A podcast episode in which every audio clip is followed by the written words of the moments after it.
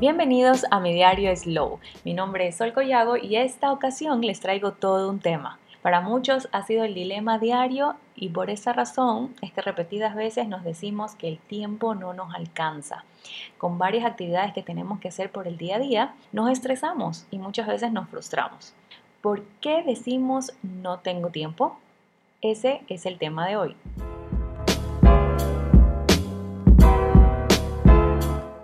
Y es que la mayoría de veces escucho decir a las personas que no tienen tiempo, pero les digo que sí, desde un momento creado desde la planificación. Así es, este podcast ya no hubiera existido o colocado en algún espacio o tiempo de mi agenda si no lo hubiese planificado y no le hubiese dado esos pequeños días y momentos para poder planificar el contenido y darle forma. Si hay tiempo, lo que tenemos que hacer es marcar siempre las cosas que sumen a nuestra meta de vida. Una vez alguien me dijo, cuando Dios creó el tiempo, lo hizo con abundancia. Y es verdad, solo se cumple cuando tenemos claras nuestras prioridades. Nos llenamos con cosas del mundo que no suman a la meta. Y el tiempo en estas cosas son como una fuga de agua. Por ejemplo, el tiempo en nuestros dispositivos electrónicos que no tienen ningún tipo de intención. Con un tipo de intención me refiero a que cojo el teléfono celular para poder mandar un mensaje sobre algo que necesito en ese instante o que posiblemente necesitaré en algún momento o coger el, correo, coger el, el, teléfono celular o la computadora para poder revisar mi correo electrónico, ver gestiones administrativas que tengo que hacer o incluso para mi trabajo. Pero imagínense esto. La primera vez que hice un análisis de cuántas horas pasaba en mi celular, casi me da, casi me da algo. Para esto ya tenemos la estadística en la configuración de cuántas horas tenemos para cada aplicación. Si ustedes se van a configuración, ven la parte del tiempo, le dicen cuánto tiempo yo tengo en esta aplicación. Digamos Instagram o WhatsApp o la aplicación que ustedes más usan. Yo trabajo para redes sociales, pero era algo así como 16 horas en el celular, imagínense. Yo trabajo 8 horas. En, bueno, en ese tiempo trabajaba 8 horas en oficina porque tenía 16, o sea, el doble de horas normalmente.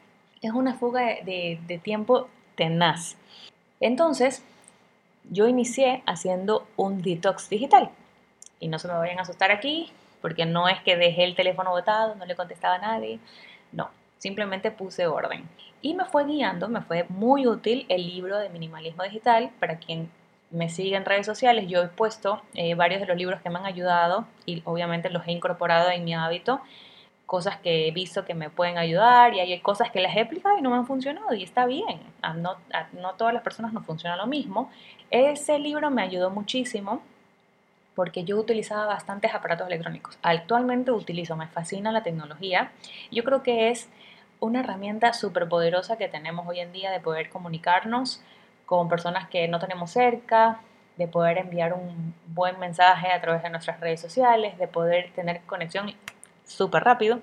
Utilizarlo un poquito mucho es también contraproducente porque me aleja del contacto con las personas que tengo cerca. Y cuando ya eh, lo tomamos de ese lado, ya comienza a afectarme, hay que ponerle un límite. Y bueno, el libro fácilmente me recomendaba como cosas frescas que recuerdo y que hice, apagar las notificaciones en mi celular, el cual me, todo el mundo me dice, ah, sí, pero a mí no me hace nada. Sí les hace, chicos. Sí les causa algún tipo de conflicto de que ese teléfono celular está que vibra o que se prende la lucecita y llega la notificación de que alguien te escribió por WhatsApp y ya te quedaste con ese entretenimiento. Entonces, por eso yo he visto que varias personas, cuando llegan a una cafetería, si se dan cuenta o llegan a la mesa, ponen el teléfono boca abajo es por eso, por las notificaciones. Entonces yo decía también, ay, no, las notificaciones no me hacen nada. Cuando las apagué, yo tenía que ir a mi teléfono a ver cuántas personas me habían escrito, me habían bastante. ¿Y ustedes creen que yo podía volver a trabajar? No podía.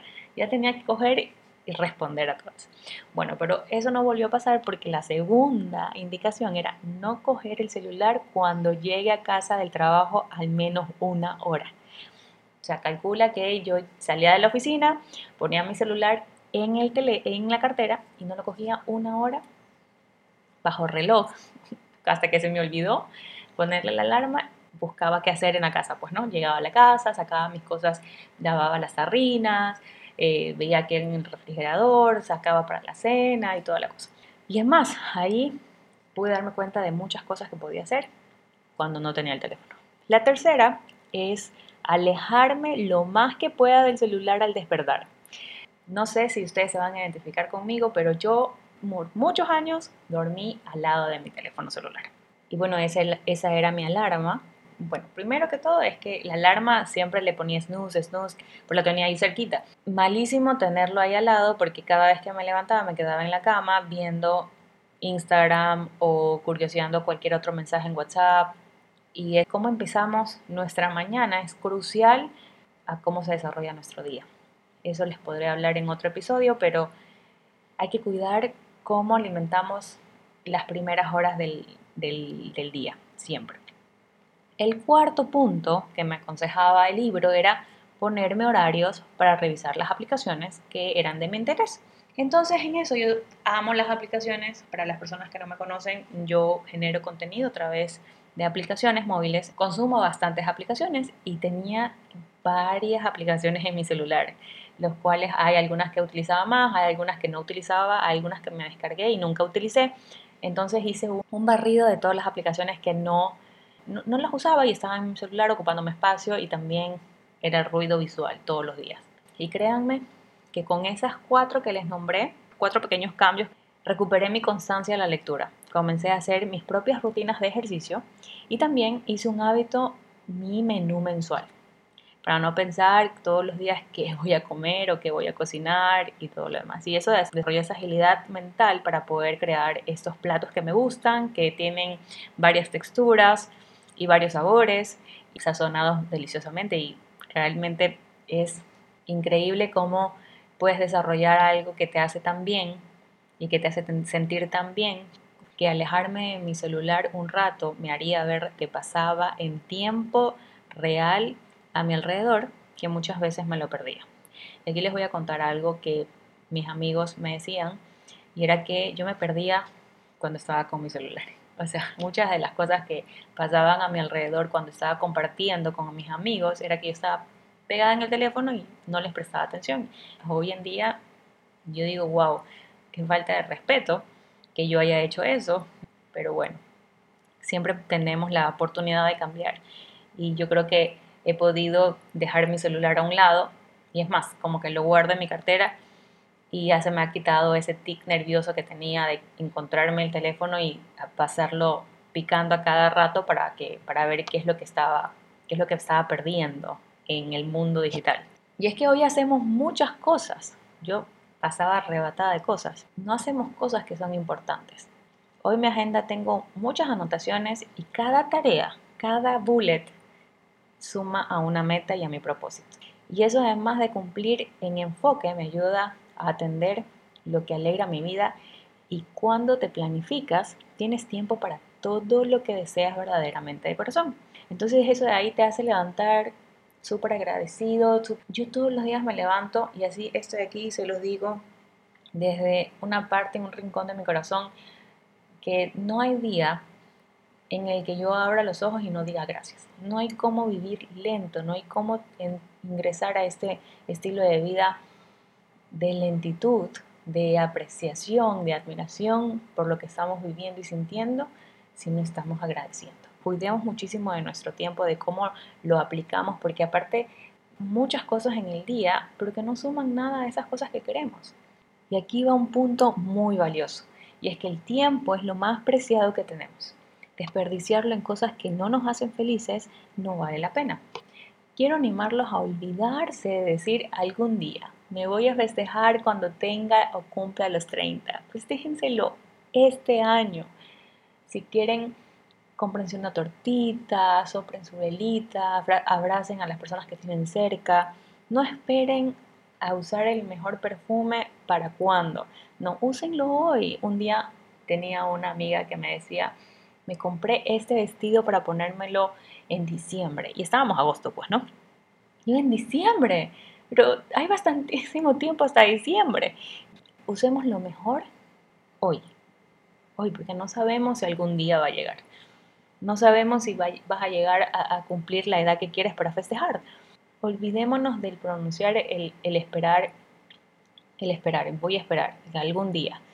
En este, el quiero, el yo quiero hacerlo, pero el querer tiene que forjarte a hacer, el, hacer las cosas, a tomar acción.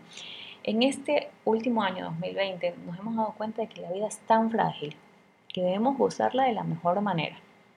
La motivación es vivir intensamente, haciendo lo mejor que pueda con lo que tenga desde donde estoy, para sentirnos bien y eso toma mucho tiempo. Así que por ello te voy a dejar ciertos tips que me han ayudado a mí muchísimo para organizar mi tiempo. La lista de todos tus pendientes en algún momento yo me senté muy frustrada por no poder avanzar en un proyecto y anoté toda una lista de las cosas que tenía pendientes por hacer. Y de esa lista la, solamente subrayé o circulé cinco. Cinco tareas para enfocarme durante una semana. Eh, durante esa semana pude avanzar esas cinco si me las enfocaba tal cual. Y era una por día, una por día. Se me hacía mucho más fácil ver que podía avanzar las 25 tareas, pero priorizando. Y ahí yo siempre digo, la priorización es fundamental. Ponerte metas alcanzables. Nos estresamos cualquier cantidad porque queremos hacerlo todo, pero para ayer. Y eso es lo que nos trae presión y frustración y estrés. Hacerlo con tiempo y también disfrutar el proceso. Es importante. Anotar lo que deseo hacer colocando fecha y hora tengo una libreta, aparte de la agenda, donde anoto las cosas que se me nacen hacer o que quiero comprar o que quiero investigar. Y cuando llego en la noche, apunto, les paso qué día voy a hacer esto. ¿Qué día me voy a dar el chance de cotizar el curso que quiero? ¿Qué día me voy a dar tiempo para ir a comprar los pinceles o ir a comprar los materiales para el curso que quiero? O presupuestar incluso. Es importantísimo ponerle fecha y hora a las cosas que queremos hacer. Si no, se quedan en el querer hacer. Otro tip más es revisar todas las noches la agenda. ¿Qué es lo que voy a hacer el siguiente día? Prácticamente una depuración de todas las cosas que tengo que hacer, de todos los pendientes que tengo en mi cabeza a último momento y los anoto. Ahí realmente puedo dormir tranquila. de, quitarme, no me, no me acuesto pensando en qué es lo que voy a hacer, sino que ya, yo sé que mañana lo voy a hacer y ya no tengo que sobrepensarlo. Es importantísimo anotarlo si no tengas una agenda o un cuaderno. Y por último, trabajar por bloque de tiempo esas tareas. Por ejemplo, para hacer este podcast he agendado dos horas. Es posible que en la edición me tome el resto del tiempo. Veremos cómo va.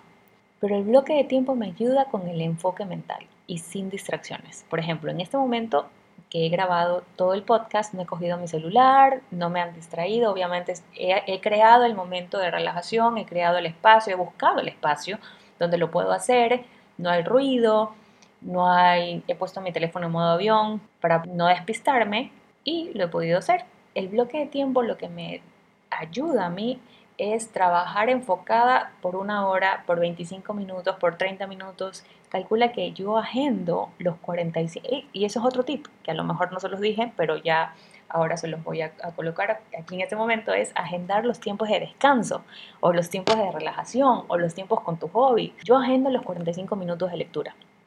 Y esos 45 minutos de lectura no tengo mi teléfono al lado, por ejemplo. Me voy a leer a la sala o a la terraza y mi teléfono se queda en la cuarto o cargándose. Es fundamental. Mi celular solamente lo utilizo cuando quiero hablar con alguien, cuando quiero enviar un mensaje, cuando quiero subir un contenido específico. Y tengo mi hora para poder consumir el contenido que deseo. Esos tips para mí son fundamentales, a mí me ayudaron muchísimo, espero que a ustedes también les sirva, los pongan en práctica y no se olviden de aprovechar muy bien su tiempo, que es nuestro recurso no renovable en esta vida. Hasta el próximo episodio.